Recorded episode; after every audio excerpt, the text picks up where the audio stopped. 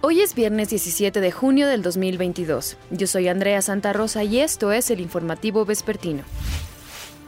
Habitantes del municipio de Oxchuc, en Chiapas, quemaron un vehículo y realizaron bloqueos y disparos. Esto ocurrió luego de que un grupo autodenominado Frente de Defensa de la Libre Determinación de Oxchuc hizo una asamblea para designar a un alcalde por usos y costumbres. En febrero, el Congreso Estatal nombró un consejero municipal luego de que autoridades estatales concluyeron que no había condiciones para realizar elecciones. Hoy acusan al actual concejal de desestabilizar el pueblo para que no haya nuevos comicios. Elementos del ejército y de la policía de Michoacán tomaron el control de la Huacana en Tierra Caliente realizan operativos para desbloquear la carretera que conecta con el municipio de Ario de Rosales. Desde hace un año, esta vía permanece tomada por las autodenominadas Fuerzas Comunitarias Pueblos Unidos. Lo que buscan es retirar las barricadas y puestos de control. Alumnos y padres de familia bloquearon la caseta de peaje en la carretera México-Acapulco.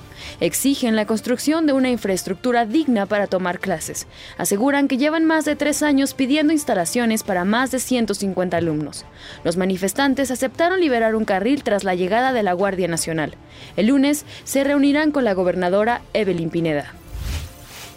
Trasladaron a Alfredo Beltrán Leya, alias El Mochomo, al penal de alta seguridad de ADX Florence en Colorado, Estados Unidos, lugar donde se encuentra recluido Joaquín El Chapo Guzmán, desde julio del 2019 por narcotráfico, lavado de dinero y uso de armas de fuego. Antes de su traslado esperaban una respuesta de la petición que mandó en marzo del año pasado al juez, que lo condenó a cadena perpetua por tráfico de droga en abril de 2017, para que lo dejara en libertad bajo la normatividad First Step conocido como Liberación por Compasión. En el Estado de México, familiares buscan a Jayey de Jesús N. Señalan que la última vez que lo vieron fue el 13 de junio. Sin embargo, la Fiscalía Estatal dio a conocer que este sujeto es uno de los 10 detenidos que participaron en el enfrentamiento armado que dejó 11 muertos en Tecascatitla el martes pasado. Ayer reveló que se encuentra en el penal de Otumba, así que emitió una ficha de búsqueda. La Fiscalía de Jalisco investiga a varios policías viales señalados de extorsión. Como mecanismos de extorsión, automovilistas aseguran que las grúas son utilizadas por policías viales para conseguir dinero fácil. Raúl de Alba así lo denunció. Y no inventes, o sea, era una dos kilómetros, tres kilómetros máximo de, de un punto a un punto. 5.426 pesos. La verdad sí, me, me, dijeron que porque la, policía o el gobierno les pide el, el corralón que les cobre más al ciudadano, pues porque ellos se llevan un dinero. Ahí hay una mochada. Ahí hay una mochada. Casos como este y denuncias como la de Raúl generaron que se abrieran nueve carpetas de investigación contra policías viales que utilizan la práctica con las grúas. El problema es que la ley autoriza a que se pueda hacer un pago ahí en el momento en que te enganchan tu vehículo, si, para que no se lo lleven pero lo que sí es una conducta irregular es el que se permanezca un tiempo en la zona, dando vueltas o estacionados por ahí en la vuelta, tratando de generar esa negociación pero al menos em, tenemos ya dos personas eh, presentadas ante el juez. Es en espera de fechas. ¿Son policías viales? Sí, efectivamente. Al respecto, la comisaría vial informó que aportarán los datos que solicite la fiscalía y estarán en espera de las resoluciones de las audiencias para evaluar el futuro de los señalados. Gerardo Sedano, Fuerza Informativa Azteca. La depresión tropical 13 evoluciona a tormenta tropical Celia en el Pacífico y se ubica a 450 kilómetros de la desembocadura del río Chihuate, Chiapas y a 815 kilómetros de Salina Cruz, Oaxaca. Provocará lluvias intensas en Tabasco, Chiapas y Quintana Roo, así como muy fuertes en Oaxaca, Campeche y Yucatán. Protección Civil prevé que Celia no toque tierra y se mantenga solo en el mar. El huracán Blas intensificó la fuerza de sus vientos, pero se mantiene en categoría 1 y se aleja gradualmente de las costas mexicanas. Se localiza a 400 kilómetros de Playa Peruna en Jalisco y a 440 de Manzanillo, Colima. El meteoro aún provoca lluvias muy fuertes en Nayarit, Jalisco, Colima, Guerrero, Sinaloa y Michoacán, así como oleaje de hasta 3 metros en las costas de Jalisco y Colima. Se espera que mañana se degrade a tormenta tropical. Autoridades de Jalisco se preparan para atender a la población por las lluvias que ocasionará el paso de Blas. El huracán Blas se localiza al sur-suroeste de las costas de Michoacán y se desplaza de forma paralela a las costas del Pacífico Central mexicano. Su circulación mantiene las lluvias fuertes a puntuales, vientos fuertes y oleaje elevado en costas de Jalisco y Nayarit. Las autoridades militares mantienen detectadas las zonas de riesgo y señalan estar en alerta para entrar en acción en caso de ser necesario con el plan DN3E.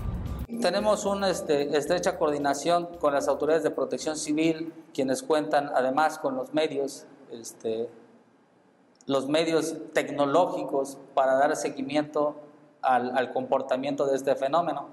Nosotros nos mantenemos alerta con el equipo, con los vehículos, para salir en su apoyo.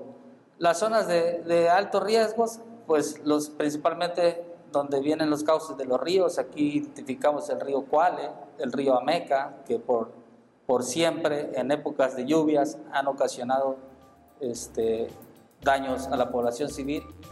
En el caso del municipio de Bahía de Banderas, Nayarit, señalan las autoridades es zona vulnerable ante estos fenómenos y la crecida de los ríos. El municipio de Bahía de Banderas, la, la misma naturaleza de que se encuentra este, en los límites de la costa, lo hacen vulnerable.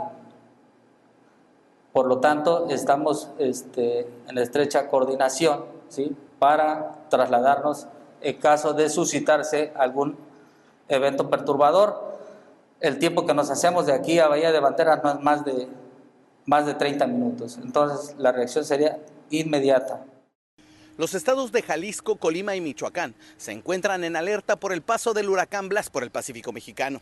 El plan de N3 se mantiene ya listo para entrar en acción en caso de ser necesario. En la 41 zona militar ya están más de 300 elementos para intervenir con el plan DN3E si este huracán Blas genera afectaciones en estas zonas de Jalisco y Nayarit. La recomendación a la ciudadanía es mantenerse bien informados a lo largo de los próximos días con datos de fuentes oficiales. Evaristo Tenorio, Fuerza Informativa Azteca. Esta mañana un autobús volcó por una aparente falla mecánica en una carretera del municipio de Tila, en Chiapas. Transportaba a peregrinos que se trasladaban a Tabasco luego de asistir a una fiesta patronal. Protección Civil informó que hay nueve muertos y 28 lesionados, de los cuales tres están graves. La Administración de Alimentos y Medicamentos de Estados Unidos autorizó dos vacunas contra COVID-19 para niños de seis meses en adelante.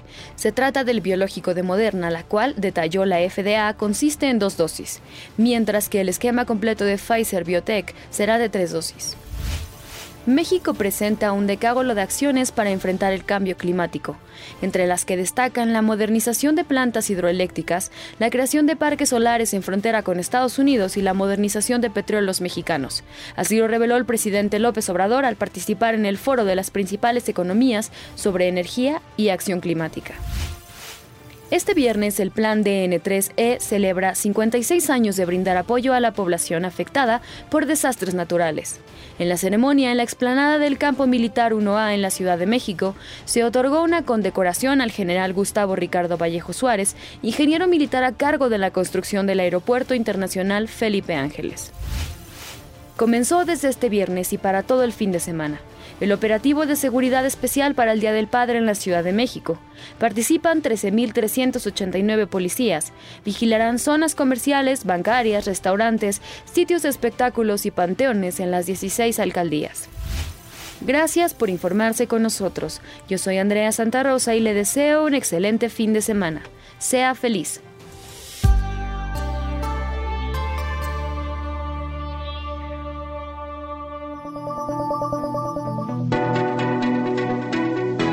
Podcast es presentado por VAS, la super app que te ofrece muchas y nuevas formas de pagar todo lo que quieras con tu celular. Olvídate de las filas y dedícate a lo que más te gusta. Ver tele en vivo, películas, escuchar música, podcast y estar siempre enterado de las noticias más importantes. Todo en un mismo lugar. VAS, la super app con todo.